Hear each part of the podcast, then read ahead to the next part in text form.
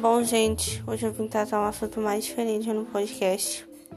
É, esse podcast eu vou falar um pouco mais sobre a volta, é, a volta da nossa vida normal, né?